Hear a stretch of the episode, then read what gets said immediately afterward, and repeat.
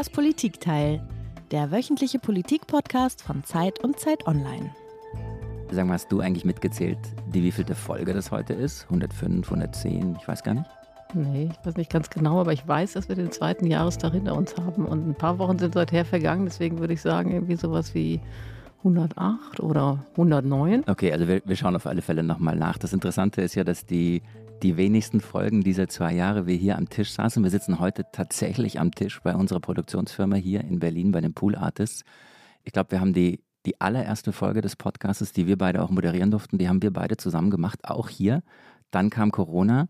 Dann sind wir sofort auf Remote-Modus gegangen. Dann waren wir, glaube ich, ein, zweimal da wegen Sonderausgaben, Weihnachtsausgaben, immer in den Zeiten, in denen es gerade so ging. Dann kam die Pandemie zurück, aber heute haben wir gesagt, heute muss es Studio sein, weil heute ist eine ganz besondere Folge. Ja, furchtbar, ehrlich gesagt. Du hast es ja schon mal so ein bisschen angeteasert in der Abmoderation vor zwei oder drei Wochen, glaube ich.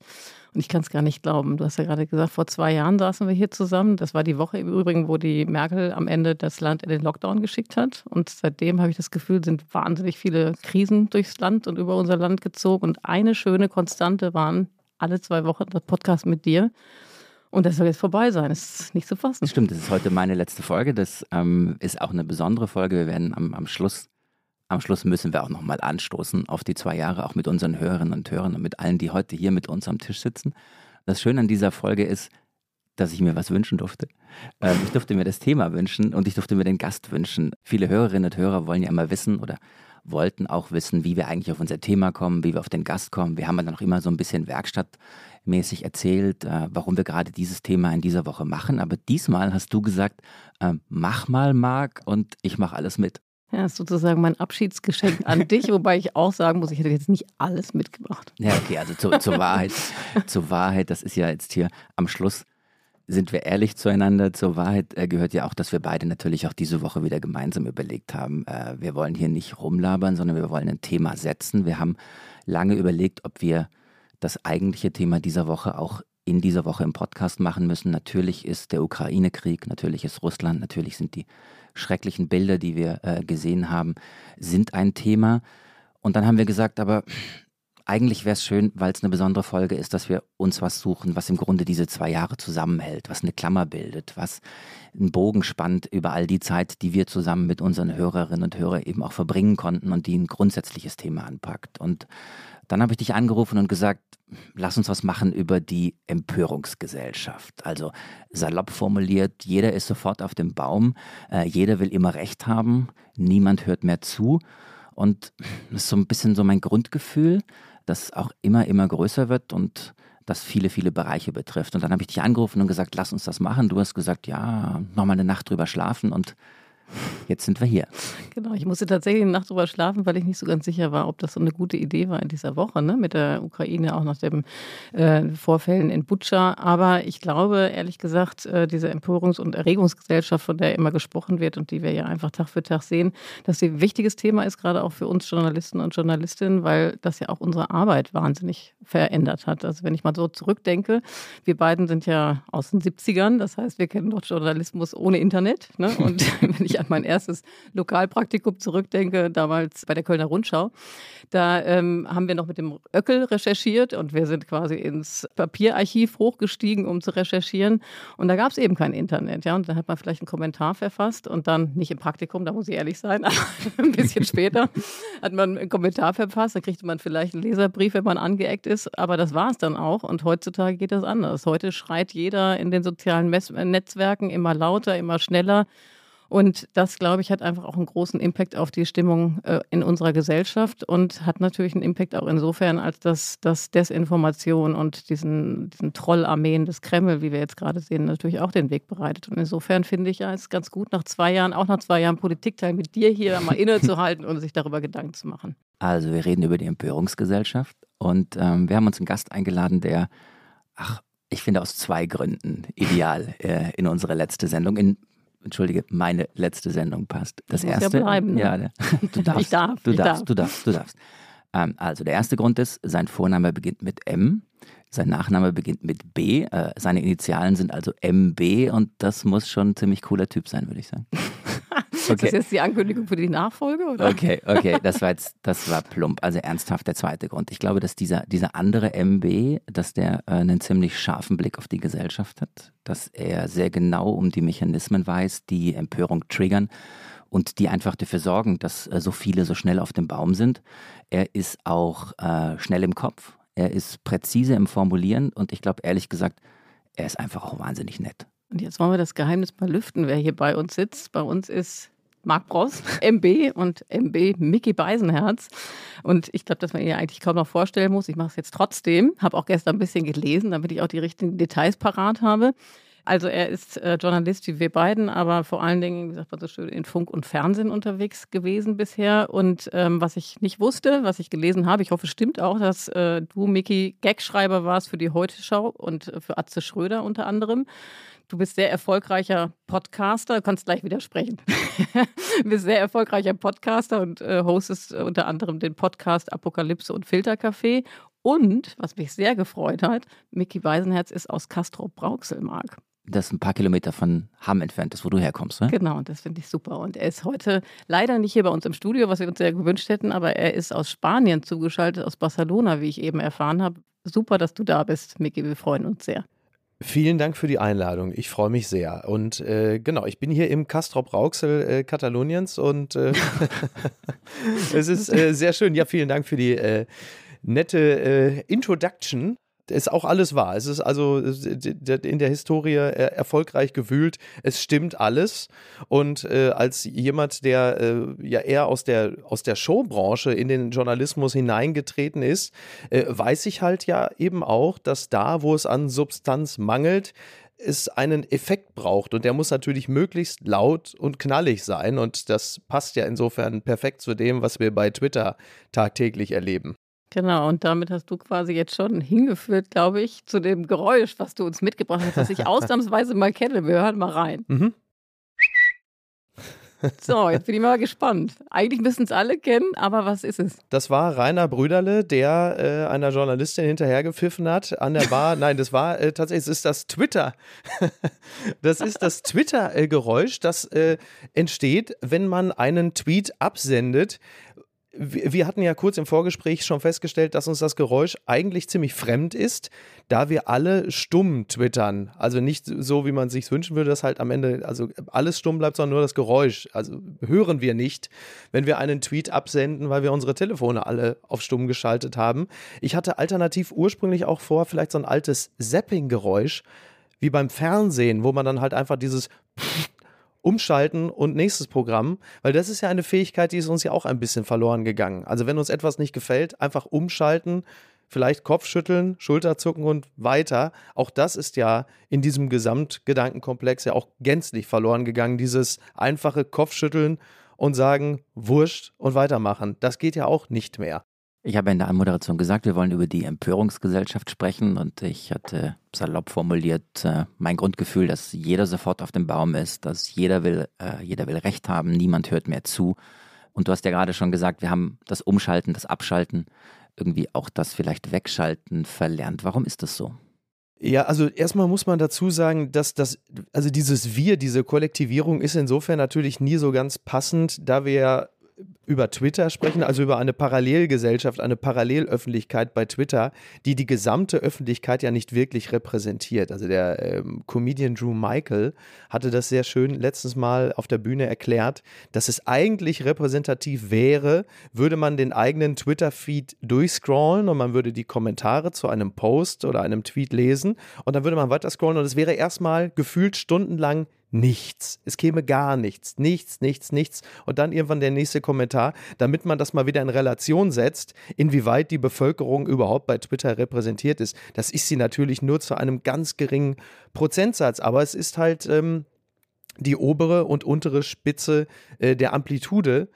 Und da, das, was wir da lesen, das soll dann die Bevölkerung repräsentieren. Am Ende ist äh, Twitter, glaube ich, wie das Fernsehen auch, eine Show-Plattform das ist zumindest dazu geworden, bis zu einem gewissen Grad. Und dementsprechend fallen halt eben auch die Meinungsäußerungen auf, die halt eben so sein müssen, dass, also die Wahrnehmung äh, findet ja nur dann statt, wenn etwas besonders spitz, scharf oder laut formuliert ist, wenn etwas nachdenklich, leise, differenziert, ausbalanciert geäußert wird, dann ist die Wahrscheinlichkeit, dass das wahrgenommen wird, ja relativ gering. Also muss man ein bisschen mit ein bisschen Umf in die Sache reingehen. Würdest du denn sagen, Miki, dass das tatsächlich nur ein Phänomen ist, was auf Twitter beschränkt ist? Ähm, also ich würde ja sagen, dass sich das in den Talkshows auch unglaublich widerspiegelt. Da würde mich auch mal deine Meinung interessieren. Du hast es mhm. ja sicherlich enger verfolgt oder äh, bist näher dran am Fernsehen gewesen, rein beruflich als ich mindestens. Äh, das hat sich ja. doch verändert und, ins, äh, und ich meine, nach meiner Beobachtung hat das auch einen Impact oder beziehungsweise einen Einfluss auf die, auf die Gesellschaft, dass die Debattenkultur nicht nur eben in den sozialen Netzwerken, sondern herkömmlich gesagt auch am Tresen sich einfach verändert hat. Würdest du das teilen? Mhm. Ich bin ja mittlerweile an dem Punkt, dass ich das Gefühl habe, dass am Tresen wesentlich differenzierter mittlerweile gesprochen. Also dieses, dieses alte Gleichnis von wegen, ja, hier Stammtischparolen. Also so langsam habe ich den Eindruck, wenn ich mich so auf den Terrassen und in den Gartenhütten der Republik mal so äh, rumtreibe, da komm, äh, gewinne ich langsam den Eindruck, dass dort differenzierter und ausbalancierter über Themen gesprochen wird, als das in sozialen Netzwerken der Fall ist. Bei Talkshows ist es ja in gewisser Hinsicht ja ähnlich wie bei Twitter auch. Also du hast da so einen gewissen Pool an Leuten, die die verschiedenen politischen Ausprägungen repräsentieren und die müssen dann natürlich für ihr Publikum auch entsprechend scharf argumentieren und äh, sich äußern. Also die, die Talkshow bildet letzten Endes ja auch nur das ab, was bei Twitter geschieht und, und umgekehrt. Am Ende geht es immer nur darum, mit einer oder das ist zumindest der Eindruck, den ich habe. Ob es immer nur darum geht, weiß ich nicht. Aber der Eindruck, den ich habe, ist, dass man für die, also es ist sehr viel Volksmusik. Eigentlich ist es wahnsinnig viel Volksmusik, was da passiert. Also du hast dann den, den vordersten Repräsentanten seiner, ich benutze diesen fürchterlichen Begriff jetzt mal, Bubble. Und der bedient den Sound der eigenen Online-Bevölkerung und äh, formuliert deshalb besonders scharf und besonders laut und dann klatschen alle, aber es kommt ja nie zu einem wirklichen Erkenntnisgewinn, da Dialog und Diskurs ja gar nicht erwünscht zu sein scheint. Zumindest ist das der Eindruck, den ich häufig bei, bei Twitter habe. Da ist dann eine Position und die wird dann möglichst wasserdicht formuliert und dann klatschen immer dieselben und dann sagt man, ja, Mensch, das war doch ein erfolgreicher Tag und dann zieht man sich wieder zurück.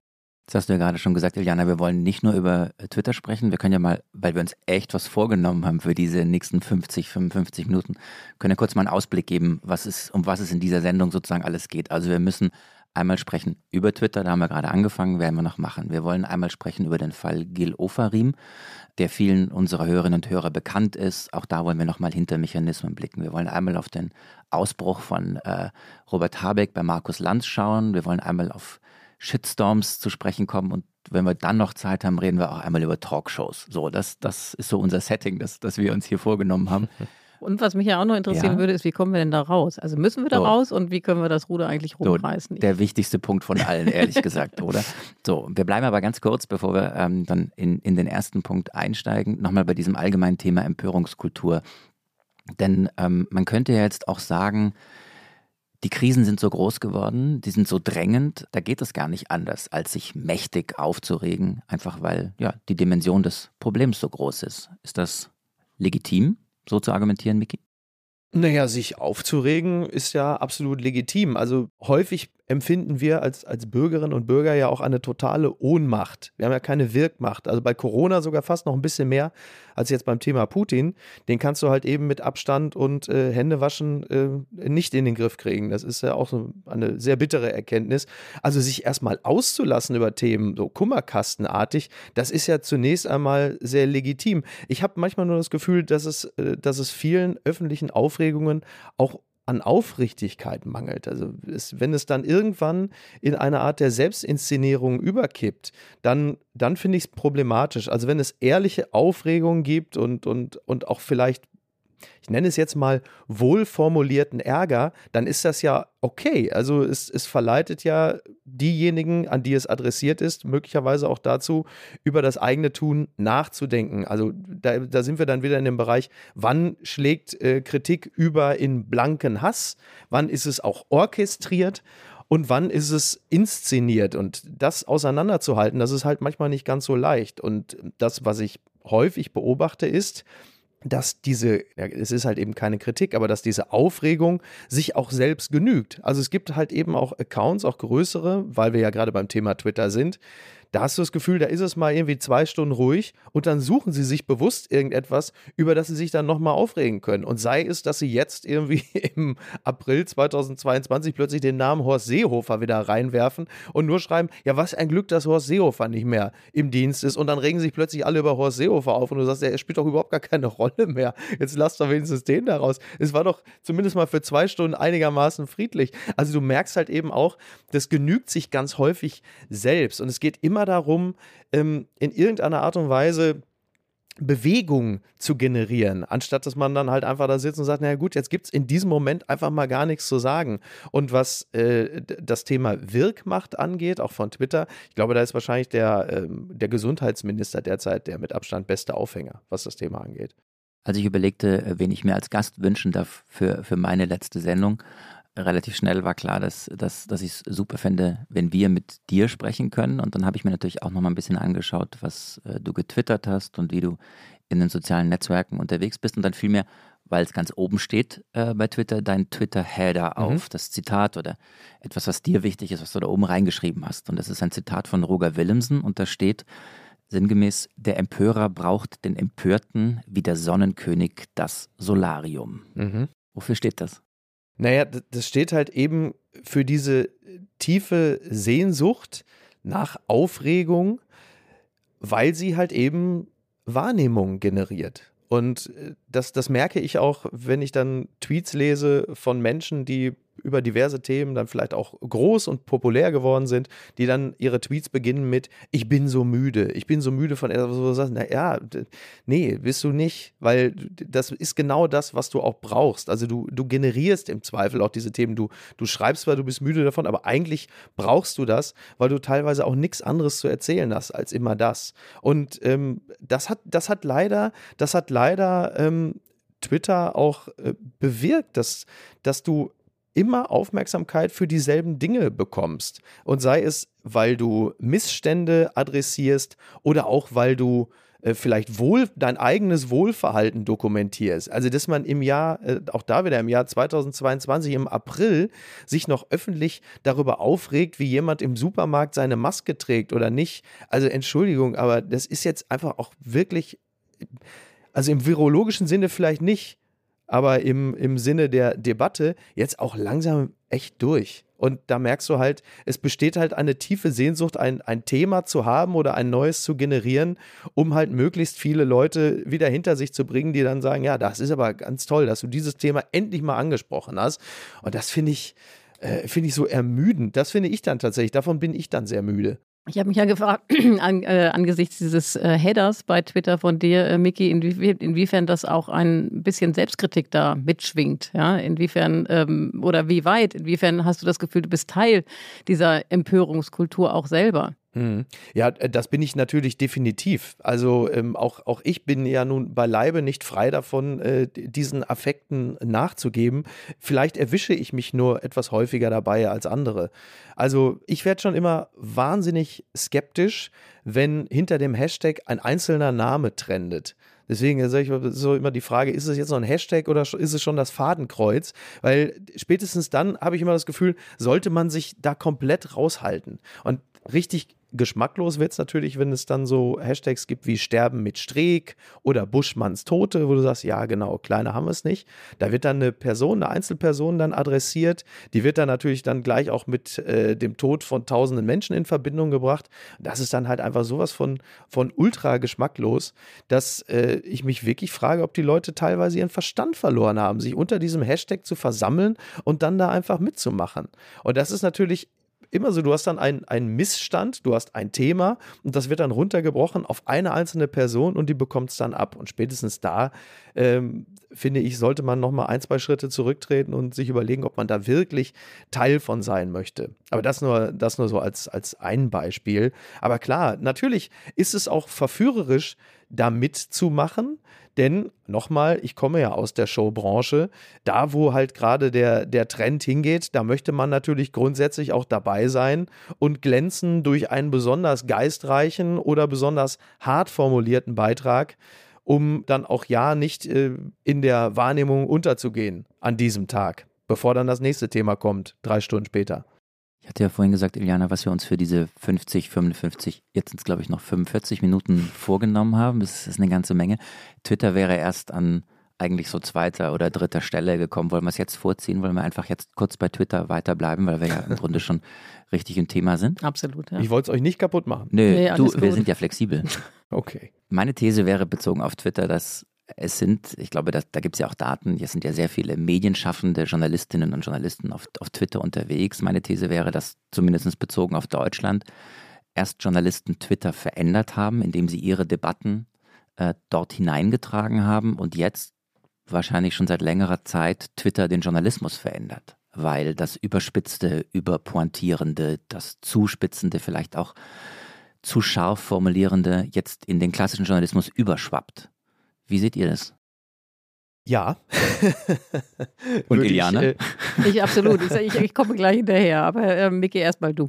Also Zunächst einmal möchte ich mal positiv bemerken, dass ich Twitter für ein ganz tolles Informationsmedium halte. Äh, es sind dort so viele kluge Journalistinnen und Journalisten, die auch mit einer mitunter schon äh, vorsortierten Art äh, der Berichte, also dass sie, dass sie die versehen ja so manchen Artikel auch mit ihrer eigenen Meinung und das ist durchaus eine, die ich schätze und gut finde und die hilft mir auch bei der Orientierung.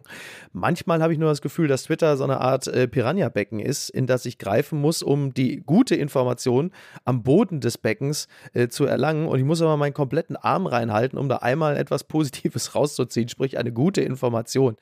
Das ist ein bisschen, äh, bisschen unangenehm an der ganzen Sache. Ich äh, habe bei einigen Journalistinnen und Journalisten aber leider auch den Eindruck, dass sie mittlerweile auch für einen bestimmten Sound spielt es gar keine Rolle, ob rechts wie links. Also jeder hat ja sein Publikum. Jedes Thema nehmen und es halt gemäß der eigenen Zielgruppe entsprechend aufgreifen und es dann und äh, weiter und, und wiederkäuen. Und das finde ich sehr bedauerlich, weil es natürlich im Kopf wahnsinnig beengt, wenn du plötzlich immer nur noch dieses eine Publikum im Kopf hast, für das du nach Möglichkeit schreibst, weil du weißt, du kriegst dann hier bei, weil wir ja bei Twitter sind, du kriegst bei Twitter wahnsinnig viele Faves und Applaus. Und das beengt dich natürlich in der Denke, weil du nicht mehr in der Lage bist, oder auch nicht mehr willens bist, nochmal nach links und rechts zu schauen zu gucken, na, möglicherweise gibt es aber auch noch einen anderen Blickwinkel auf das Thema. Und so verfällt das dann ja auch alles in diesen, in diesen Tribalismus. Du hast dann auf der einen Seite hast du die, du hast die, du hast die. Sie schreiben immer gleich. Du kannst ja auch genau bei jedem Thema, das es gibt, weißt du genau, so, der von der Welt schreibt jetzt so, die von der Bild schreiben so, die von der äh, Süddeutschen schreiben so und die vom Spiegel schreiben so. Das ist doch wahnsinnig langweilig. Müsste doch, also da ist die Taz für mich mittlerweile eigentlich das mit Abstand überraschendste Blatt, wo ich noch nicht das Gefühl, also die sind am, mal, politisch noch unzuverlässig, dass ich das Gefühl habe, da lese ich nochmal was, was ich jetzt nicht komplett erwartet habe. Und das finde ich, finde ich sehr schade. Das ist, äh, ist selten geworden. Ich finde, die Erwartbarkeit ist das eine. Also ich teile das alles, was Miki gerade gesagt hat. Ne? Also ich selber als Journalistin, ich nutze Twitter wahnsinnig gerne ähm, und umfassend als Recherchemedium. Ähm, aber ich finde es wirklich dann schwierig, äh, wenn das Ganze auch in so, einen, in so einen Aktivismus abrutscht. Ja? Also wenn man das Gefühl hat, dass die Journalisten und Journalistinnen eben anfangen, ihre eigene Meinung zu pushen und dann aber auch, und da bin ich wieder bei, der, bei der These, die du sagst, ich glaube halt, dass man in der Antizipation der Reaktion in der, in der Crowd oder im, im Internet dann womöglich auch auch anfängt, äh, das äh, objektive Nachfragen mhm. und das Wissen wollen und das vielleicht auch mal hinter den Meinungen nachforschen, ob das denn alles noch so berechtigt ist, dass das leider auf der Strecke bleibt. Und das finde ich insgesamt eine wirklich sehr bedauerliche und auch ein bisschen gefährliche ähm, Entwicklung im Journalismus. Ich habe mir für meine letzte Sendung übrigens noch was gewünscht. Also nicht nur den Gast das Thema und vielleicht auch, dass wir am Schluss dieser Sendung nochmal gemeinsam anstoßen werden. Mal schauen, ob, das, ob wir das auch unterkriegen in den 45 Na, Minuten. Ja. ich habe mir gewünscht, dass wir am Tisch auch ähm, tatsächlich alle mitdiskutieren. Und äh, mit alle ähm, ist auch Carlotta gemeint, Carlotta Wald, äh, die Journalistenkollegin, die uns immer unterstützt äh, in, in fast jeder Folge des Podcasts, indem sie für uns recherchiert, die Folge mit vorbereitet ähm, und eigentlich immer stumm dabei sitzt, äh, um dann so zu gucken, was wir beide aus dem machen, was sie auch mit vorbereitet hat. Heute ist Carlotta aber zugeschaltet. Ich glaube aus München, ist das richtig? Ja, genau, zugeschaltet aus München. Und äh, du bist Journalistin. Es ist nicht zu viel verraten, wenn wir sagen, du bist ein Ticken jünger als Iliana und ich. Ähm, jedenfalls kennst du Journalismus noch ohne Twitter. Macht Journalismus, nein. Nein, macht, anders. Andersrum. Twitter, sie, sie, genau. sie ist so jung, dass sie Journalismus gar nicht ohne Twitter Genau, kennt. genau, schaut, Für uns unvorstellbar. völlig verwirrt. Macht Twitter den Journalismus kaputt, Carlotta? Ja, gute Frage. Also natürlich habe ich darauf keine an einfache Antwort. Ich kann aber mal so schildern, also ich bin noch nicht lange im Twitter-Game ähm, und überlege mir gerade sehr genau, wie ich Teil davon sein möchte und ob ich es überhaupt möchte und ob ich es muss. Und ich glaube, das ist vielleicht eben auch schon ein ganz wesentlicher Punkt, dass man das Gefühl hat, es gibt eben bereits diese Logik, von der äh, Miki gerade auch schon gesprochen hat. Nur der, der wirklich Aufmerksamkeit bekommt, also durch zum Beispiel Empörung oder extreme Meinungen oder ein permanentes Twittern, der wird auch wahrgenommen. Und das ist natürlich wichtig, wahrgenommen zu werden oder am Diskurs teilzunehmen als Journalistin, gerade als junge Journalistin. Aber die Frage ist, wie und zu welchem Preis. Und ähm, ich bin da, ja, also ich habe große Zweifel, wie genau ich Teil dieses äh, Games sein möchte. Und ich finde, da ist so eine Logik bei Twitter hinter, ähm, hinter der ich eben, ja, die ich nicht ganz vertreten kann, die Iliana gerade auch schon beschrieben hat, nämlich eine, die eigentlich es fördert, dass man nicht gut recherchiert, dass man äh, schnell rausschießt, bevor man wirklich drüber nachgedacht hat, dass man immer alles sofort kommentiert und dieses Riding the News Cycle ähm, relativ unreflektiert betreibt. Als kleine Ergänzung vielleicht, weil wir darüber auch im Vorgespräch gesprochen hatten, ähm, ich saß mal in einem Seminar, da wurde mir erzählt, äh, dass 70 Prozent der User von Twitter, und es sind 330 Millionen User in 2022, männlich sind.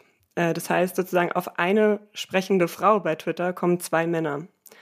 Und das finde ich ehrlich gesagt sehr beispielhaft, wie dieser Diskurs auch läuft, weil mir das total auffällt und ich weiß, dass viele Journalistinnen, die ähm, in diesen Beruf reinkommen, ja, großen Respekt davor haben, erstmal ihre Meinung zu teilen, weil sie Angst vor Shitstorms haben, weil sie erstmal nochmal nachdenken wollen und so.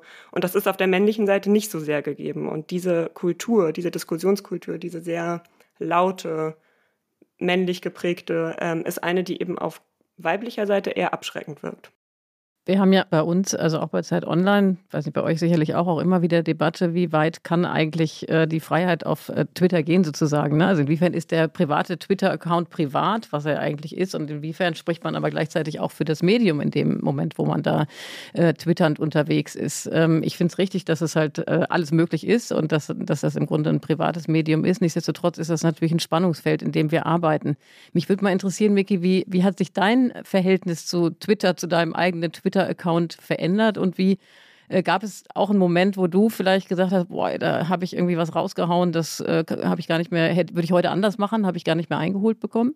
Ja, also zunächst einmal spreche ich ja nur für mich selbst, spreche ja nicht für ein Unternehmen, das ist ja schon mal ganz gut, wobei das ja für Unternehmen auch immer problematischer wird, da auseinanderzuhalten. Also ist die Person, die hier als Privatperson problematische Sachen twittert, dann einfach nur Privatperson oder nicht auch in gewisser Hinsicht äh, Sprecher, Sprecherin eines Unternehmens oder einer Partei. Das mal nur am Rande. Bei mir, klar. Also es hat sich natürlich, hat sich natürlich auch ähm, verändert ich habe schon mehrmals äh, Sachen getwittert, die mir im Nachhinein leid getan haben, weil ich dachte, äh, aber also noch nicht mal, dass ein Gag zu hart gewesen wäre oder so, sondern was mir in erster Linie leid getan hat, war, wenn ich mich anknüpfend an das, was Carlotta gerade gesagt hat, auf etwas draufgesetzt habe, thematisch, was ich inhaltlich noch gar nicht vollends durchdrungen habe. Also da bin ich dann quasi diesem, dieser Verlockung komplett erlegen, dass man bei Twitter vor allen Dingen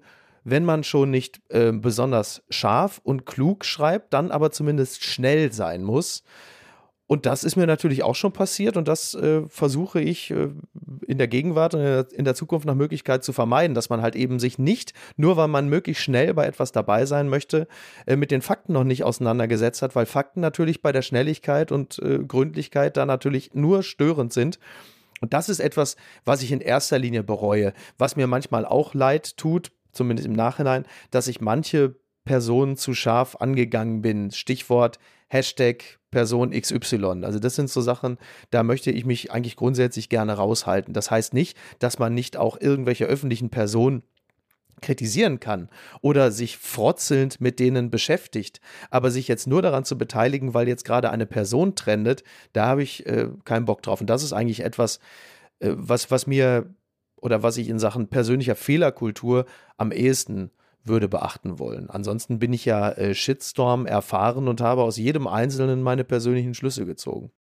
Womit fahren eigentlich unsere Autos? Kann es sein, dass da Öl aus Saudi-Arabien drin ist? ist und hat sich da einer mal Gedanken drüber gemacht?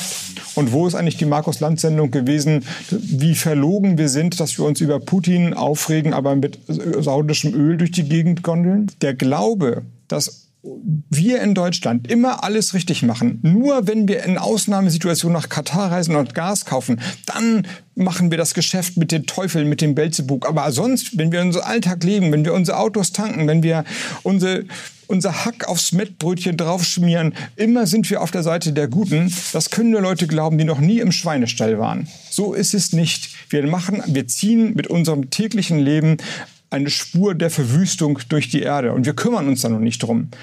Wenn wir ehrlich sind, müssten wir uns mal dann auch zumuten, dass wir sagen, was immer wir tun, hat Konsequenzen. Wir sind keine Engel, aber wir können versuchen, Schritt für Schritt die Konsequenzen ein bisschen weniger schlimm zu machen. Das war äh, Robert Habeck, Bundeswirtschaftsminister, vor, ich glaube, zehn Tagen, sagen wir mal so knapp anderthalb Wochen im Fernsehstudio zugeschaltet bei Markus Lanz und er hat in einem längeren, äh, zumindest spontan wirkenden ja, Wutausbruch ähm, im Grunde unsere Empörungskultur nochmal gegeißelt, hat sich über die Empörungskultur empört, über das sozusagen selektive und äh, sehr pointierte Empören über einen Fakt, während es ganz, ganz viele andere Dinge gibt, über die man eigentlich sprechen müsste. Das Interessante war für mich, ähm, er war zugeschaltet eben riesige Leinwand oder riesiger Bildschirm dass in diesem Augenblick sich im Studio alle ertappt gefühlt haben. Äh, mein hm. Kollege Mickey Bröker, den du auch kennst, äh, Mickey Beisenherz, äh, der saß da mit seinem Stuhl vor dieser Leinwand und wirkte leicht bedröppelt, der Arme. Äh, und Lanz, der eigentlich nie um ein Wort verlegen ist, der sagte dann irgendwann auch nur noch so, ja stimmt, äh, ja stimmt, äh, ja stimmt. Wie hättest du reagiert, wenn du im Studio gewesen wärst? Ich hätte mir das äh, genauso wie Mick Bröker angehört. Übrigens, der, ich glaube, der meist abgebildete Journalist der Woche, ne? Der ist so eine Art äh, Habeck-Beifang gewesen in dem Moment. War ja auch so häufig im Bild. ähm, na, ich hätte da auch gesessen und äh, hätte äh, genickt und hätte mich da zu 100 Prozent äh, A, angesprochen, also auf, ich hätte mich auf jede Art und Weise angesprochen gefühlt, da er natürlich komplett recht hat mit dem, was er sagt. Und das war so klug und differenziert und auch selbst anklagend, dass das auch für ganz viele Menschen eine Wohltat gewesen ist, wie man ja auch dann später festgestellt hat. Es ist ja nicht so, dass die Leute danach reagiert hätten und gesagt hätten, äh, was e-, erzählt er denn da, der spinnt ja wohl, sondern diese Aufrichtigkeit, aber vor allen Dingen auch die Differenziertheit in der Betrachtung der Sachlage, das war extrem wohltuend. Selbst für diejenigen, die jeden Tag, und da sind wir wieder bei Twitter, es ja nun wirklich geradezu brachial vermeiden, differenziert zu denken oder zumindest sich differenziert zu äußern. Das ist ja auch einer meiner Vorwürfe. Ich glaube, die meisten denken differenziert und sind sich der Komplexität der Sachlage bewusst, machen dann aber bei Twitter doch lieber Volksmusik, weil dieser eine Sound halt eben besser funktioniert. Also ich muss ja sagen, ich habe das ein bisschen mit Verzug gesehen. Also ich habe das abends nicht geschaut und du hattest mich darauf aufmerksam gemacht. Daraufhin habe ich mir die Szenen nochmal angeguckt, jetzt natürlich für die Sendung auch nochmal. Und ähm, ich hatte so ein bisschen den Gedanken, ja, ich finde das ausgesprochen sympathisch, aber es ist natürlich auch wieder eine Empörung über die Empörten oder bitte eine Empörung über die Empörung. Und ich habe mich wirklich gefragt, da ist aber auch eine Menge Selbstinszenierung dabei, die man ja auch im Moment bei Habeck. Ähm Habeck Selbstinszenierung, ich bin also zutiefst geschockt. nee, aber im Ernst. Also ich meine, ich finde das auch ausgesprochen sympathisch, wie er nach Katar gefahren ist, in die äh, Vereinigten äh, Arabischen Emirate und dort selber seine Selbstzweifel mhm. auch zum Thema gemacht hat, ne? wie er jetzt angesichts der energiepolitischen Zeitenwende in ganz neue Rollen schlüpfen muss. Finde ich alles gut, aber trotzdem hatte ich auch angesichts dieses, dieses Ausbruchs, ne, der so menschlich und sympathisch wirkt, habe ich mich abermals gefragt, naja, er darf es aber auch nicht übertreiben, ne? Also, weil das ist im Moment die Rolle, die er hat, die ja auch dazu führt, dass Leute inzwischen sagen, er ist äh, im Grunde genommen der bessere Kanzler. Hm. Ja, so der Schmerzensmann der Bundespolitik jetzt gerade. Ne? Wir sind ja auch kurz vor Ostern. Also er nimmt ja im Grunde genommen jetzt das Kreuz äh, der Energieversorgung auf sich und, und geht jetzt einmal den langen Weg. Ja, ja, klar. Also ein bisschen was Sakrales hat es tatsächlich auch schon. Ja, nee, aber komplett richtig. Klar, Habeck ist ja auch jemand, der sich zu inszenieren weiß. Also wer seinem Instagram-Account folgt, der ähm, sieht sich da ja nun auch wirklich bestätigt. Aber klar, am Ende hat er trotzdem recht und äh, ich habe das als, als sehr wohltuend empfunden, zumal es ja von einem Vertreter der, der Bundesregierung kommt und da hört man solche Töne ja dann doch vergleichsweise selten. Da geht es ja, bislang ging es ja in erster Linie immer darum, auch das Misslungene in irgendeiner Art und Weise noch äh, positiv zu verkaufen, dass da jemand mal steht und sagt, Kinas, äh, der hat es ja richtig gesagt, wir kommen hier nicht sauber raus. Und das ist ja also nicht nur Realpolitik, sondern das betrifft ja unser gesamtes Leben. Also keiner kommt da raus mit 100% Wohlverhalten, sondern es kann ja nur darum gehen, äh, ein, einige Prozente zu retten. Mehr ist es ja nicht. Naja, aber es war eben so bei der Sendung, alle haben genickt, äh, egal ob sie im Studio saßen oder irgendwie es gesehen haben und ob sie es auch ein paar Tage danach gesehen haben oder, oder, oder live. Alle haben gedacht, oh Mann, mhm. er hat einen Punkt. Und alle haben zwei Tage drüber gesprochen und danach haben alle weitergemacht wie bisher, oder? Ich, ich bin jetzt nicht knietief in der äh, Energiepolitik drin, aber nach allem, was ich so höre und sehe, ist das so, klar. Das ist ja, äh, ich, ich fürchte, auch der grundsätzliche Weg, dass man kurz innehält, man nickt, man schaut beschämt auf den Boden und sagt, naja, aber es muss ja auch irgendwie weitergehen. Und so wie es dann in der Regel weitergeht, ist es moralisch jetzt eher unbefriedigend. Wobei, jetzt muss ich nochmal eine Lanze für, für Habeck brechen. Ach, also er zumindest, nee, nee, wir lanzen nicht immer für Habeck, weil der, also zumindest er tut ja was. Also ist ja diese Woche das Osterpaket verabschiedet worden und so weiter. Ja, ja. Du bezogst dich jetzt auf die allgemeinen Leute wie Nein, du und es ich. ist ja auch völlig klar, man kann nicht sozusagen ähm, sich einmal empören und sagen, wir müssen unser Leben ganz grundsätzlich ändern und dann ist es am nächsten Tag geändert. Hm. Aber tatsächlich muss was daraus folgen. Im Grunde so charmant, so wichtig äh, und so, so, so gut diese äh, Empörung über die Empörung war, ähm, auch er muss sich jetzt daran messen lassen. Mhm. Natürlich an der Frage, wie, wie daraus Politik wird. Das Interessante an der ganzen Sache war ja, dass er ja aber unter anderem vor allen Dingen auch das eigene Wählermilieu dort angesprochen hat, die in Sachen Moral ja, äh, sagen wir mal, Marktführer sind und die wurden ja na, fast schon persönlich adressiert und das war schon äh, bemerkenswert für jemanden, der ja gerade eben noch Parteivorsitzender der Grünen gewesen ist. Dann ruft irgendeiner aus der Ecke, packt einen Stern ein. Und dann sagt der Herr W., packen Sie Ihren Stern ein. Gestern hat der Musiker Gil Ofarim einem Mitarbeiter eines Leipziger Hotels öffentlich Antisemitismus vorgeworfen. Jetzt ist die Staatsanwaltschaft in den Fall eingeschaltet. Der beschuldigte Angestellte hat Anzeige wegen Verleumdung gestellt. Ofarim sagte, er sei beim Einchecken abgewiesen worden, weil er einen Davidstern um den Hals trug. Der Vorfall sorgt seitdem landesweit für Aufsehen und Empörung. Bilder aus Überwachungskameras sollen jetzt aber belegen, dass das Schmuckstück während des Vorfalls überhaupt nicht zu sehen gewesen sei. Das berichtet die Bild-Zeitung. Die Staatsanwaltschaft Leipzig hat Anklage wegen Verleumdung und falscher Verdächtigung gegen den Musiker Gil Ofarim erhoben. Nach Angaben der Staatsanwaltschaft hat sich der angebliche Vorfall allerdings nicht so zugetragen, wie von Ofarim geschildert. Das Ermittlungsverfahren gegen den Hotelmitarbeiter wurde eingestellt. Wir hörten ähm, zuerst die Stimme des Sängers Gil Ofarim, der schilderte, wie er selbst antisemiti antisemitisch beschimpft äh, und ja, ich würde sagen auch bedroht worden sein soll. Ähm, er trägt eine Kette mit einem äh, Davidstern und ähm, ihm soll zugerufen worden sein beim Einchecken in ein Hotel, äh, pack deinen Stern ein, pack ihn weg. Sinngemäß, sonst äh, hast du hier in diesem Hotel nichts zu suchen. Äh, und wir hörten dann, wie die Nachrichtenlage sich entwickelte. Zuerst wurde natürlich untersucht und mittlerweile hat sich herausgestellt oder scheint sich herauszustellen, dass die Vorwürfe zu Unrecht erhoben worden sind. Ähm, das Interessante ist, und deswegen reden wir heute darüber, weil natürlich ein Antisemitismus, ein vielleicht auch offener Antisemitismus, so wie äh, ihn Gil Ofarim erlebt haben will, schrecklich ist und für sofortige Reaktionen sorgt. Ein Tweet, den die äh, Justizministerin von Sachsen, Katja Mayer, damals losschickte. Äh, ein Tweet lautete, Zitat, dieser offene Antisemitismus im Hotel Westin in Leipzig ist unsäglich und unerträglich.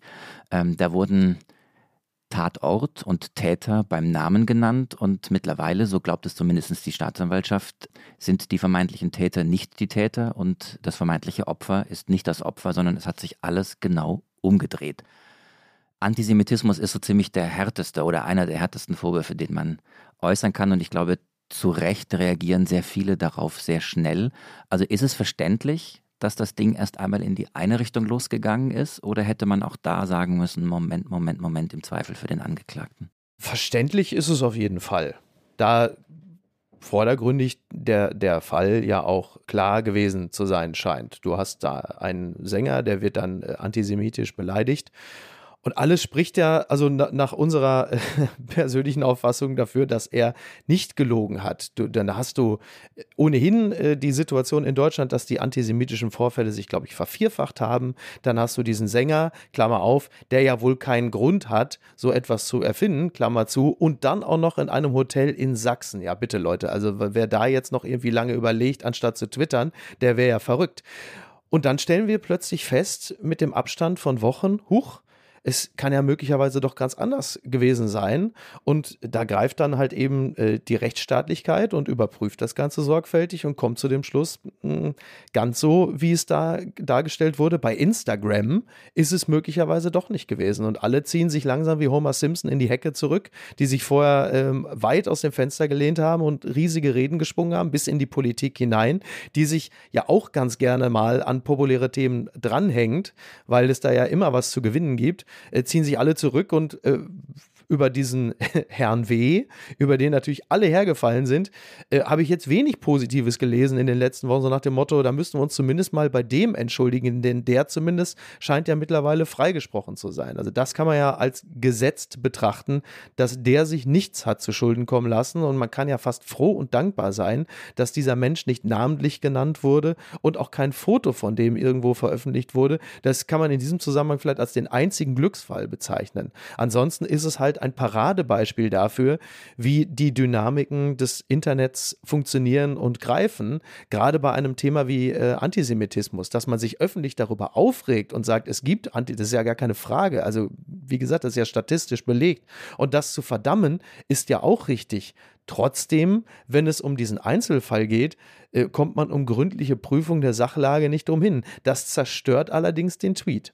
Das muss man auch dazu sagen. Den kannst du dir dann sparen. Also ich weiß nicht, wie es euch ging oder dir ging, Marc auch oder ähm, dir, Miki ähm, oder dir, Carlotta. du bist ja auch mit am Tisch. Aber ich muss sagen, dass ich mich tatsächlich auch ertappt fühlte. Ne? Also natürlich haben wir damals in der Redaktion versucht, das nachzurecherchieren und, äh, ne, und zu schauen, wie waren wirklich die äh, Vorgänge. Das war dann nicht so leicht herauszufinden.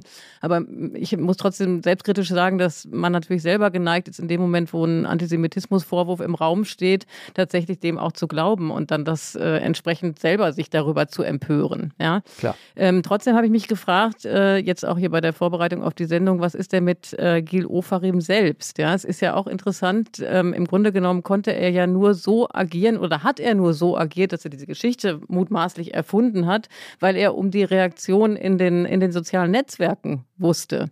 Und da frage ich, ne, also ja, die ganze Geschichte macht ja nur Sinn, weil er antizipieren konnte, dass er jetzt mit dem Frust, den er in der Situation hatte, tatsächlich auch äh, einen großen Echoraum bespielen würde und halt mhm. wahnsinnige Reaktionen bekommen würde. Und ähm, da würde ich jetzt noch mal gerne so auf diese Frage gehen, äh, die wir eingangs auch gestellt haben, die ich finde, die wichtig ist, die wir hier behandeln. Was macht man denn dagegen? Wie kann man denn äh, quasi, was kann man denn tun, damit diese Dynamiken wieder so ein bisschen ausgehebelt werden? Weil das ist ja irre gefährlich. Ja, also zunächst einmal aus der äh, Position von Gil Oferim heraus. Es ist ja derzeit noch nichts bewiesen, deswegen dürfen wir ja immer noch annehmen, vielleicht war es ja so. Weiß, wissen wir ja nicht, ist ja immer noch nicht geklärt. Ähm, wäre es so gewesen, dann kann ich seine Aufregung natürlich nachvollziehen. Und wenn man weiß, wie ich im Internet reagiere, wenn die Bahn mal fünf Minuten zu spät kommt, dann ist dieser, dann ist dieser ungleich härtere äh, Vorgang Antisemitismus natürlich immer eine Basis für eine solche Aufregung, eine persönliche. Wie man damit umgeht, sei ja jedem selbst überlassen.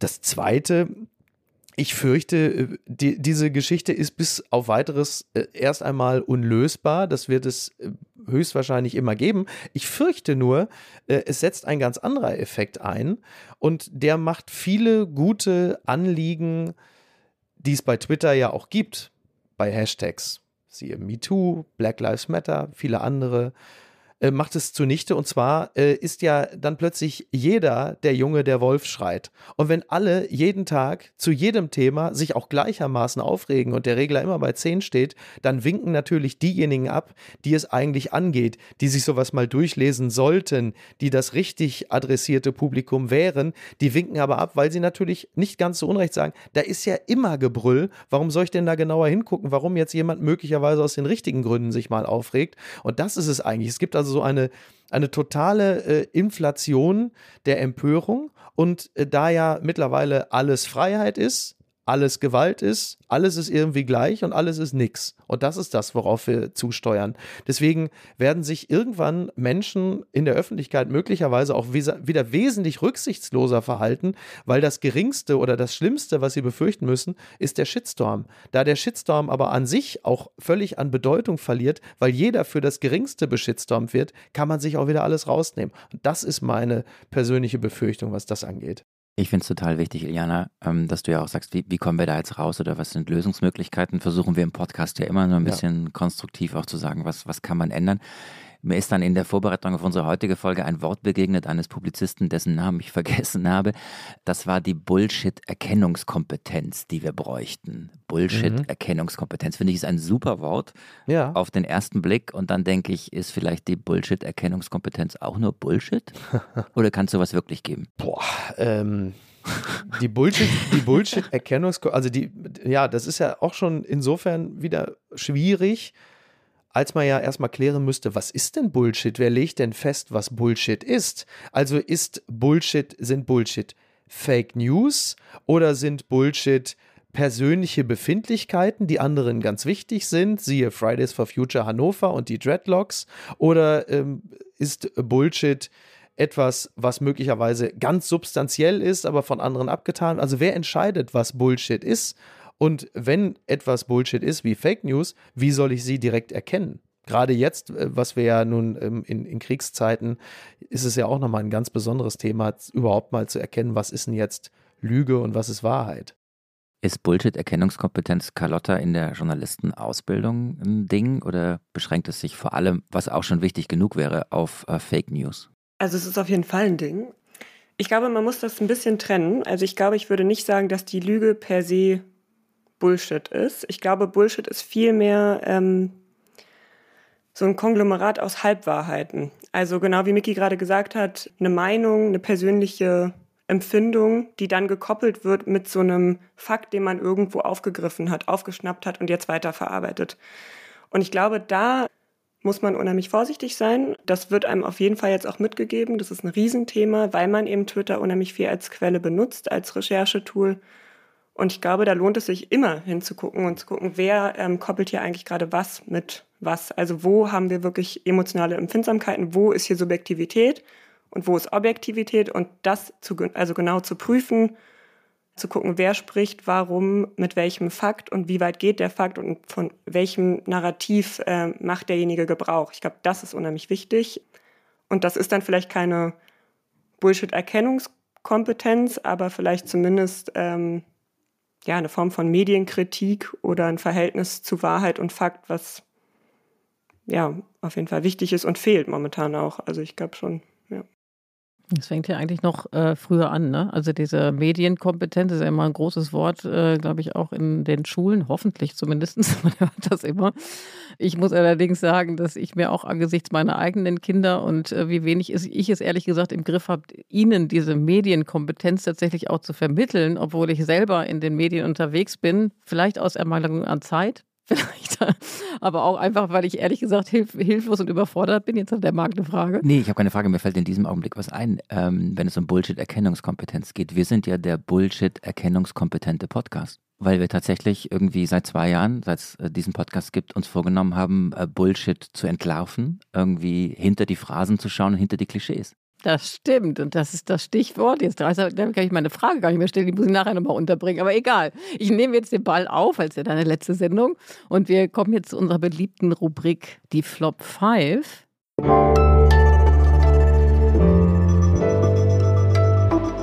Die Flop 5. Genau, die Flop 5. Wir fragen nämlich jeden unserer Gäste, bitten ihn, die fünf Phrasen, Klischees, Sätze mitzubringen, die er oder sie überhaupt nicht mehr hören kann mit Blick auf das Thema, über das wir heute sprechen. Und jetzt ist dein Turn und oh Gott. ich bitte dich um deinen ersten Flop. Bist du vorbereitet? Ja, also meinen ersten Flop hatte ich ja schon genannt mit dem äh, Einstiegssatz, ich bin so müde. So. Weil das ist natürlich absoluter Bullshit, stimmt überhaupt nicht.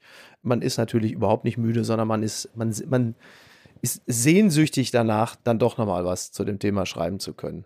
Dein zweiter Flop dann, Mickey. Ja, mein zweiter Flop ist äh, das Thema Kontext. Also das ist in dem Falle kein Satz, sondern ähm, die, die große Gefahr, also ich habe große Sorge, dass der Begriff Kontext mittlerweile lächerlich gemacht wird. Also es werden Sätze aus dem Kontext gerissen und wenn die Person sagt, das ist aber aus dem Kontext gerissen, dann wird das mittlerweile so lächerlich gemacht, also nach dem alten Maus gerutscht AfD-Prinzip, wo man sagt, naja, das ist schon wichtig, ob äh, die Person das irgendwie im April 2017 gesagt hat oder im April 2022. Das ist für mich so ein, so ein schönes Beispiel für, für absoluten Bullshit auch.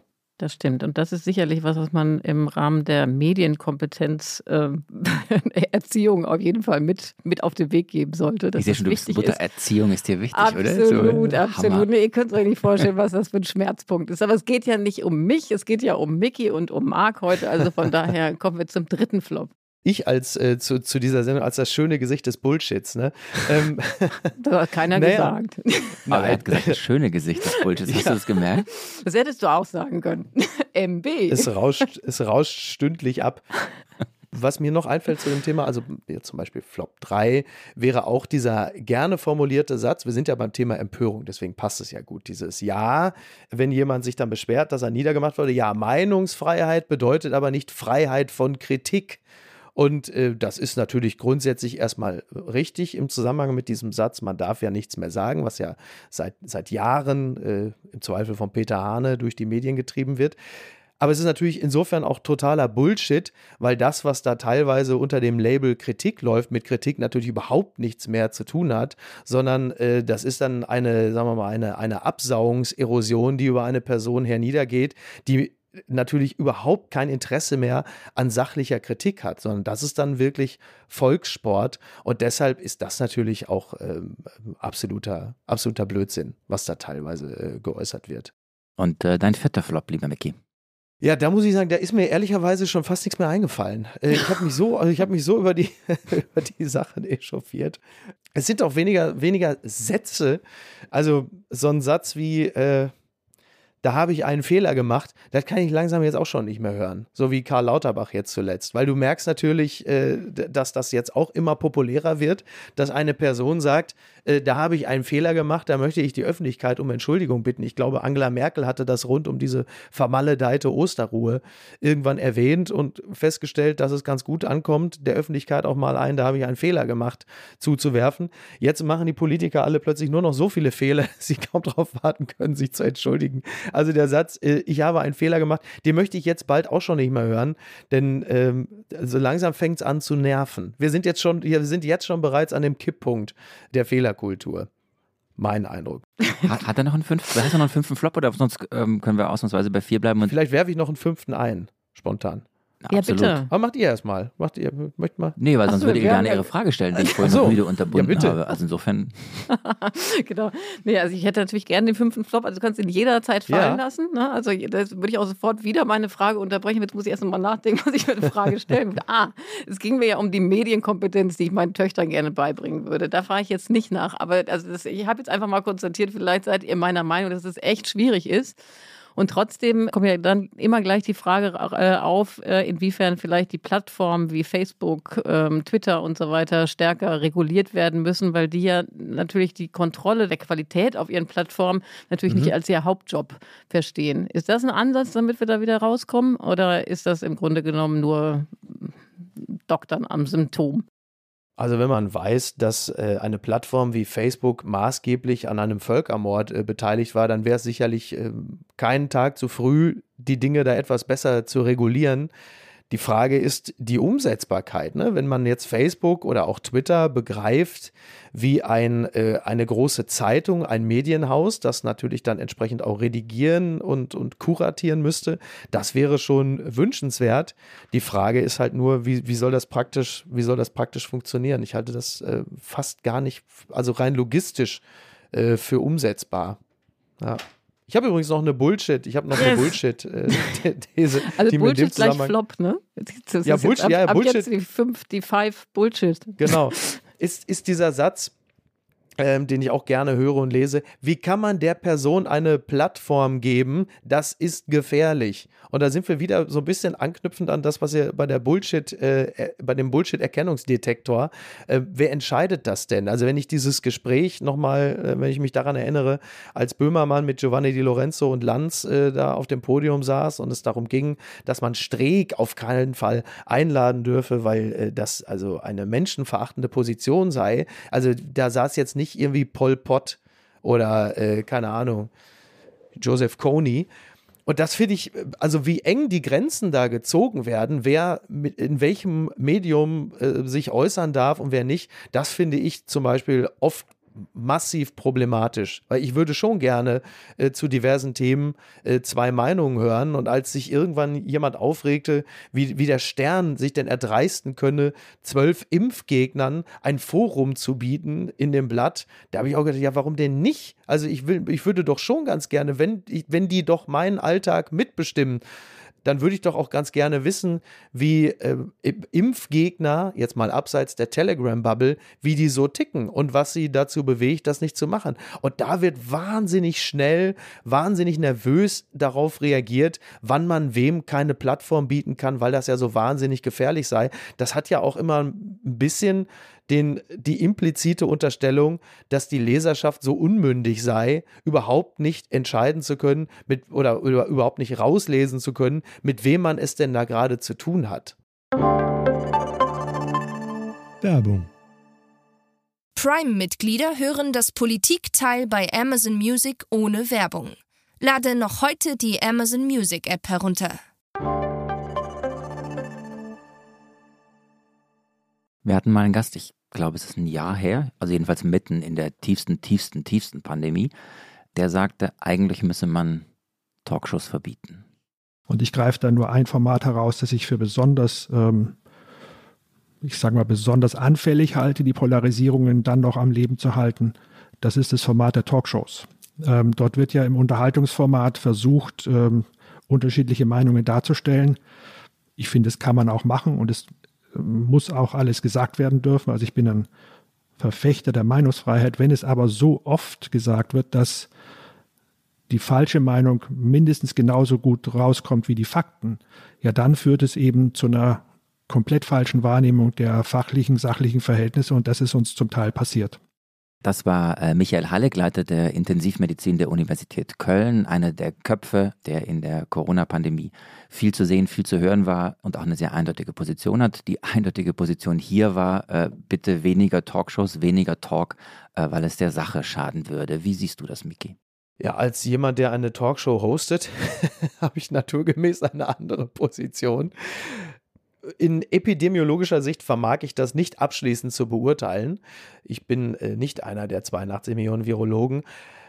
Ich halte diesen Vorwurf der False Balance, der wird ja sehr gerne benutzt. Wie gesagt, in virologischer, epidemiologischer Sicht kann ich das nicht beurteilen. Ansonsten finde ich das häufig, äh, wird dieses Argument wahnsinnig schnell gezogen, wenn da jemand auf dem Podium sitzt, dessen Meinung, dessen Expertise jemandem nicht gefällt. Dann wird sofort gesagt, das ist False Balance. Also ich ähm, habe wenig Probleme damit, auch Leute in Talkshows sitzen zu haben, die etwas konträre Positionen haben, entweder zu der eigenen oder zu der der anderen Personen, die da sitzen. Es sollte halt grundsätzlich noch faktenbasiert sein. Und wenn es das nicht ist, dann sollte in der Talkshow zumindest eine andere Person sitzen, die dann relativ gut darauf eingehen kann und sagen kann, warum das, was die Person, die da gegenüber sitzt, warum das, was sie gesagt hat, nicht faktenbasiert ist. Ich finde, den Anspruch darf man an eine Talkshow schon haben, dass solche Dinge dann zumindest nicht unwidersprochen und ungeprüft gesagt werden. Aber diesen Vorwurf der False Balance, das ist für mich ganz häufig auch echt ein Scheinargument. Ja, und jetzt kommt, jetzt muss ich leider, jetzt komme ich mit einem Downer. Ne? Mhm. Die, Zeit, die Zeit ist ja schon weit vorangeschritten und ich habe echt das Gefühl, wir haben ja eingangs gesagt, wir haben so selten, haben wir hier im Studio gesessen. Wir wollten am Anfang jede zweite Woche im Studio sitzen, das hat nicht funktioniert wegen Corona. Jetzt sind die zwei Jahre rum und ähm, Marx und meine letzte Sendung ist gekommen und jetzt müssen wir uns langsam quasi auf den Abschied ja. vorbereiten. Ja, jetzt müssen wir, müssen wir anstoßen, oder? Ich finde, erstmal ist es wirklich irre. Ich finde, so ein Gespräch im Studio hat eine ganz andere Dynamik. Es ist total schade, äh, lieber Miki und liebe Carlotta, dass ihr nicht ja. mit uns am Tisch sitzen könnt. Also Mal abgesehen davon, dass wir jetzt ohne euch anstoßen werden. ähm, aber Felix ist da, unser Producer. Ähm, du hast, glaube ich, was kaltgestellt, kann es sein? Habe ich. Bin gleich wieder da. Gut, also die Sendung geht weiter. Wenn er sagt, gleich wieder da, sind wir jetzt im Blindflug. Ja. Und wir sagen Tschüss. Wir sagen Tschüss, aber jetzt muss ich erstmal noch ein bisschen erzählen, ne? Also ähm, so. So, so. ein kleines bisschen zumindest, weil was nämlich die äh, unsere Hörer und Hörerinnen ja nicht wissen, ist, dass wir eigentlich uns kaum kannten, bevor wir das Politikteil starteten. Ja? Also wir haben uns ein, zwei Mal getroffen. Ich bin selber erst seit noch nicht mal drei Jahren bei Zeit Online. Du bist ja schon viele, viele Jahre bei der Zeit, wie ich jetzt gehört habe. Wie viele Jahre waren es? Oh, 23. 23! wow. Also auf jeden Fall haben wir uns dann quasi vorher nur ein, zwei Mal getroffen mit den anderen beiden Kollegen, mit Tina und, ähm, und Heinrich, äh, um zu überlegen, wie das Konzept äh, funktionieren könnte. Und dann ging es schon los. Lustigerweise kann man ja die Male, die wir uns gesehen haben in den zwei Jahren, tatsächlich, glaube ich, an Falt äh, äh, zwei Händen äh, zusammenzählen. Und ich muss es einfach nochmal sagen, das Podcast mit alle zwei Wochen, Marc, das war wirklich die schönste Konstante in diesen letzten zwei krisengeplagten Jahren und war jedes Mal ein Highlight. Und wir beide sind ja ursprünglich Printjournalisten. Insofern war das Neuland für uns beide. Und ähm, wir haben uns häufig in den Vorgesprächen auch immer wieder versichert, wie geil das ist und wie viel Spaß das eigentlich macht, das auszuprobieren und dann quasi schon als etwas betagter Journalist und betagte Journalistin einfach sowas nochmal ausprobieren zu dürfen. Und das hat jede Menge Spaß gemacht und ich habe wahnsinnig viel Spaß mit dir auch gehabt und wir wahnsinnig viel von dir gelernt, von unseren Gästen. Das Einzige, was ich nicht gelernt habe von dir, ist Schwäbisch. Ja, das durfte ich ja nicht. Ich durfte ja nie mich auf Schwäbisch verabschieden. Und das können wir heute ja auch nicht machen, weil wenn Niki aus Castrop-Rauxel kommt, was wie gesagt 30 Kilometer von Hamm entfernt ist, dann. Ja, ich habe das nachgeguckt, ne? Ja, ungefähr, ne? Ja. Einmal die A2 runter. Also für mich kam es vor, als wäre es meine Westentasche quasi, weil ich bin da immer zum Turnen ja. hingefahren früher, ne? Aber ähm, zum Turnen nach Castrop-Rauxel? Ja, da waren immer so Wettkämpfe. also immer mal wieder ah, ja. mein Unna, mein Castrop-Rauxel mhm. und so, ne? Mhm. So. den Aalen. Jetzt hat Felix hier den Cremant auf den Tisch gestellt. Ich sage vielen Dank, vielen lieben Dank, liebe Hörerinnen und Hörer, für, für äh, diese wunderbaren zwei Jahre. Vielen Dank, liebe Iliana, lieber Felix, liebe Carlotta, lieber Mickey, auch für diese Sendung. Wir stoßen einmal an. Du hast eine Wasserflasche oder Wodkaflasche da? Wasser, ist eine Hotelwasserflasche, ja. ja. Carlotta hat auch was in der Hand. Ja. Auf euch, auf diese Sendung. Und dann, danke Felix, gibt es noch eine Überraschung, weil ich habe auch ein Geräusch mitgebracht. Du hast ein Geräusch Ich habe ein Geräusch mitgebracht. Ähm, Jetzt bin ich aber gespannt. Wollen wir einmal kurz reinhören? Noch nie jemand von uns ein Geräusch mitgebracht.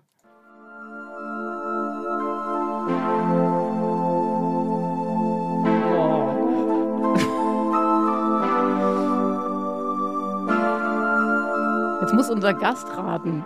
Ob er das kennt?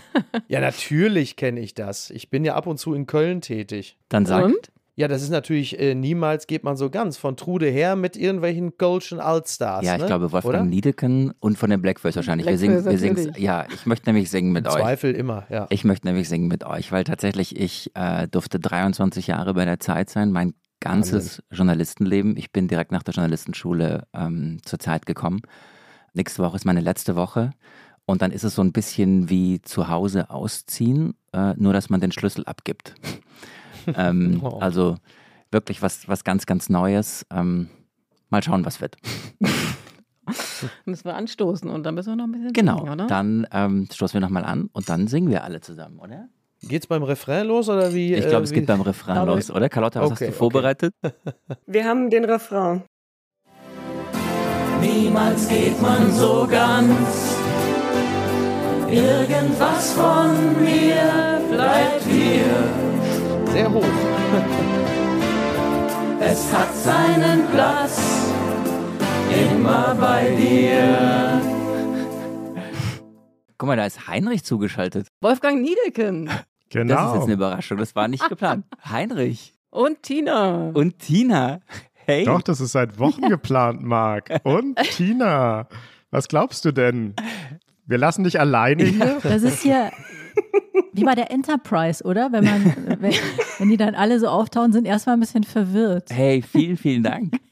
hallo Marc, hallo Eliana. Hallo Heinrich. Ja, aber jetzt müssen Tina und Hanich auch nochmal mitsingen. Komm, Auf jeden Fall, einmal müssen wir singen. Also. Nee, sie dachten, sie kommen Fall. davon, aber es muss sein. nee. Carlotta hat uns reingelegt. Sie hat gesagt, sie holt uns nach dem Singen rein, weil Tina und ich beide gesagt haben, auf keinen genau. Fall werden wir nee, singen. Ja mitbrummen. Wir können noch mitbrummen. Wir brummen, genau. Mhm. Okay, los geht's. niemals geht man so ganz. Irgendwas von mir bleibt hier. Es hat seinen Platz immer bei dir. So, und jetzt fange ich gleich an zu weinen. Ja, wir alle. Ja, Marc, also Wow. was ihr beiden nicht wisst, Wow. was ihr beiden nicht wisst, Tina und Heinrich, wir haben ja jetzt schon ein bisschen Weilchen hier miteinander verbracht, war eine sehr schöne letzte Sendung, natürlich sehr traurig hier zum Schluss und es hält natürlich an.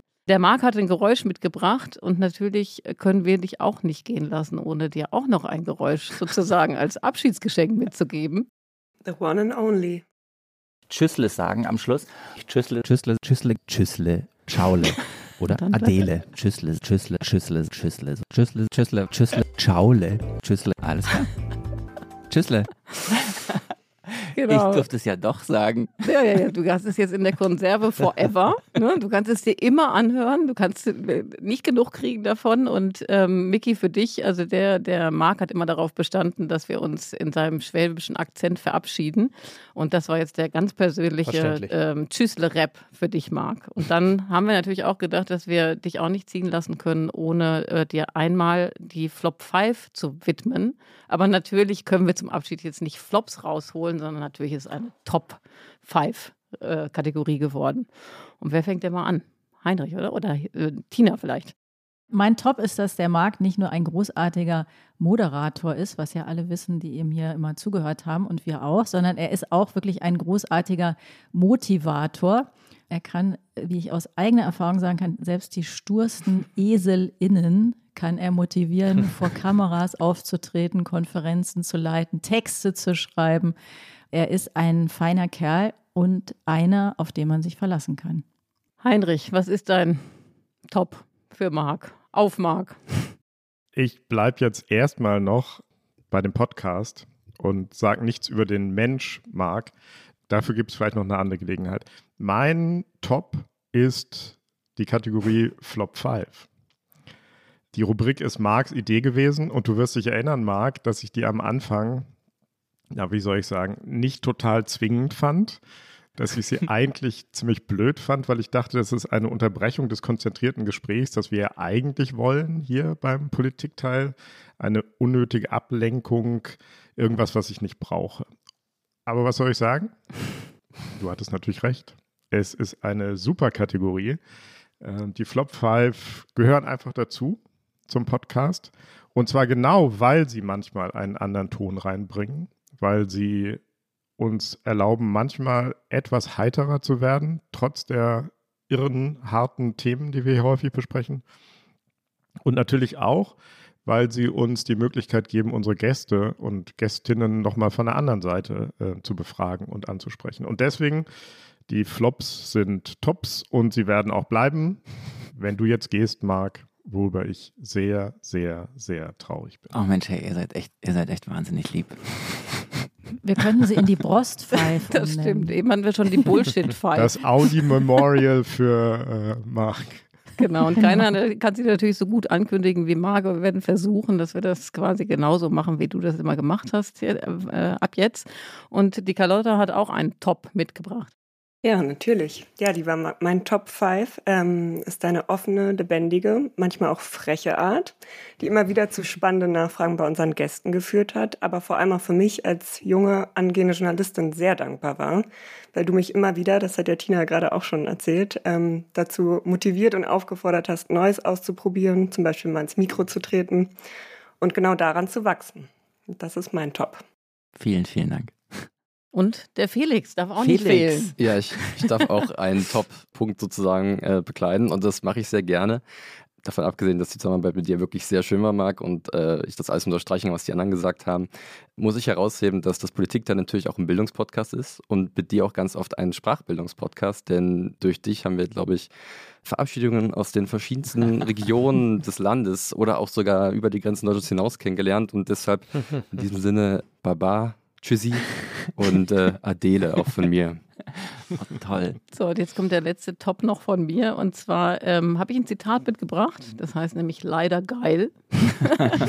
leider geil. Das ist in der, in der Sendung selten gefallen. Ich glaube gar nicht, aber umso mehr in der Vorbereitung. Das hast du mir manchmal, wenn wir hektisch Mittwochabends dann uns noch ausgetauscht haben, telefoniert haben oder dann mitternachts noch eine Slack kam, dann kam leider geil.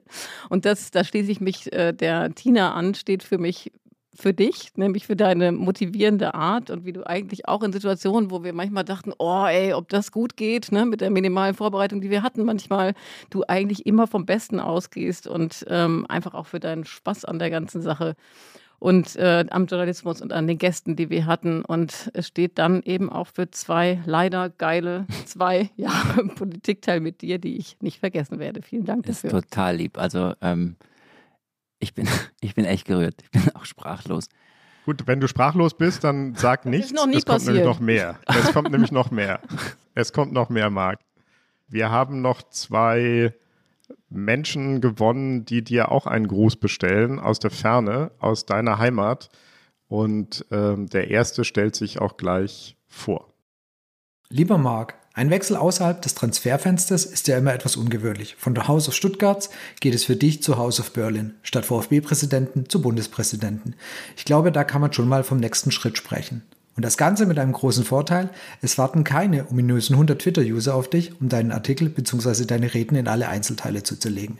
Ich wünsche dir ein weniger schwieriges Umfeld wie in Stuttgart und hoffe, du bleibst im VfB aber weiter positiv verbunden. Alles Gute und viel Erfolg für deine neuen Aufgaben wünscht dir der Brustring Talk, wie auch stellvertretend alle anderen weiteren VfB-Podcasts. Das ist ja super.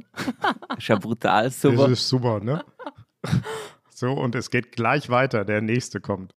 Das, lieber Marc Brost, ist die Stunde der Komplimente. Ein Zuruf von meiner Seite, Bernhard Pörksen, Medienwissenschaftler in Tübingen.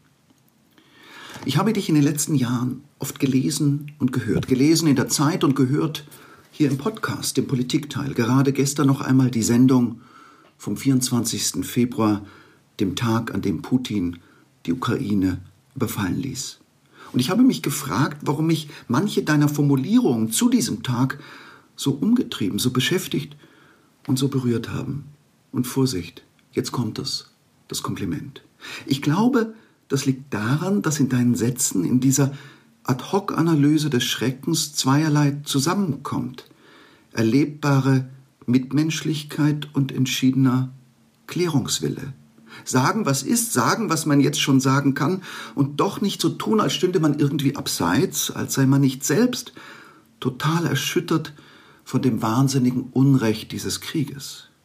Also weg von den gestanzten Formeln, weg von der Inszenierung des Sofortbescheidwissens, weg von der journalistischen Erhabenheitsgeste und hin zu einer kreatürlicheren, berührbareren Kommunikation, hin zu einer nahbaren Professionalität. Diese nahbare Professionalität ist es, die ich bewundere. Und ich wünsche mir, ich wünsche uns, dass es dir gelingt, diese auch in der Welt des Politischen zu erhalten. Also, Glück auf, lieber Marc, und gute Wünsche aus Tübingen von Bernhard Pörksen. Ich wollte immer, dass wir den äh, Podcast auch mal irgendwie auf YouTube zeigen und Videos drehen. Ich bin froh, dass wir es nicht gemacht haben. Ich heule gerade wie ein Schlosshund. Ähm, vielen, vielen Dank, liebe Kolleginnen und Kollegen. Das ist super. Danke. Danke für diese zwei Jahre. Danke für alles, was äh, ihr mit mir geteilt habt. Danke, lieber Miki, auch, dass du ähm, heute dabei sein konntest. Ich hatte es mir gewünscht und ich hoffe, es ist die Sendung geworden, ähm, die für euch gut war. Für mich war sie genau richtig am Ende dieser zwei Jahre. Der Podcast wird weitergehen. Es wird auch einen Nachfolger von mir geben. Den Namen verraten wir noch nicht. Es werden weiter vier äh, Moderatorinnen und Moderatoren sein, aber ihr habt auf alle Fälle einen Hörer mehr. Und ähm, ich werde euch begleiten und werde an euch denken. Und vielen, vielen Dank für diese Zeit. Wie, du hast vorher nie zugehört, Marc? Können wir das daraus schließen? Und jetzt muss ich doch dann ganz zum Schluss, äh, kannst du natürlich auch nicht gehen ohne eine Tasse, ne? Weil du hast ja, du hast natürlich schon eine Tasse, aber wir haben dir hier noch ein kleines Abschiedsgeschenk besorgt. Natürlich in Emaille, wie sich das für dein neues Leben im Schloss gehört. Ne? Es ist nicht. Keramik, es ist nicht Plastik. Und ich finde jetzt hier in so einem schönen Rot Ein auch noch das Kissen dafür. Ne? Und Ja. wir kommen da mal vorbei und prüfen, ob du das auch wirklich in Anwendung hast. Wir Ne? können ja mal gucken, wer dann drauf sitzt. Ne? Genau. Ich stelle es mir hier in den Rücken. So, Wir müssen aber noch die nächste Folge ankündigen. Du musst sie ankündigen. Ach krass, wie kriegen wir jetzt den Bogen Nein, gespannt? wir müssen einmal noch Danke sagen an all diejenigen, die auch heute wieder geholfen Genau. haben. Der Carlotta Felix ja, genau. haben wir schon genannt, aber es waren ja wieder ein paar mehr beteiligt. Natürlich. Wir bedanken uns natürlich auch bei Pia Rauschenberger und bei Ole von Zeit Online, die unsere Paten äh, sind bei Zeit Online. Und ähm, in der nächsten Woche werden ausnahmsweise Heinrich und ich die Folge bestreiten. Da freuen wir uns schon drauf. Und äh, wir bedanken uns natürlich auch bei den Hörern und Hörerinnen dafür, dass sie uns jetzt hier gelauscht haben. Ich weiß gar nicht, wie viele Minuten wir jetzt inzwischen schon äh, quasi on sind. Ich würde fast sagen, wir gehen auf die 70 oder 80 zu. Das ist auch das erste Mal in der Geschichte des Politikteils. Und vielen lieben Dank, lieber Mickey, oder? Mickey, du bist noch da. Ja, vielen Dank für die Einladung. Ja, ja, ich bin noch da.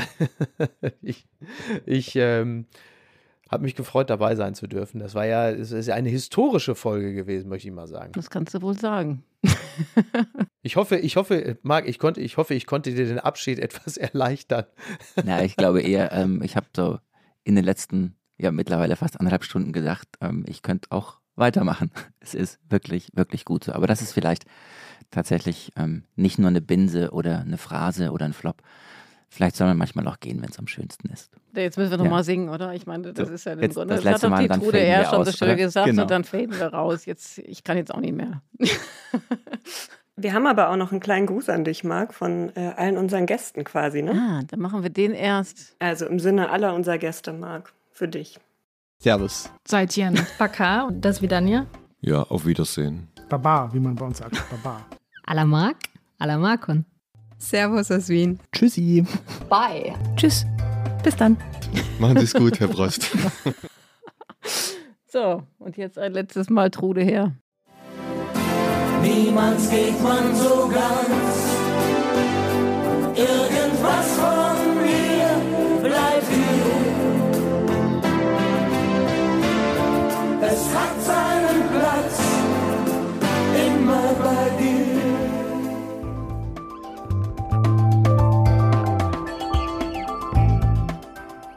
Das Politikteil ist ein Podcast von Zeit und Zeit Online, produziert von poolartists.de.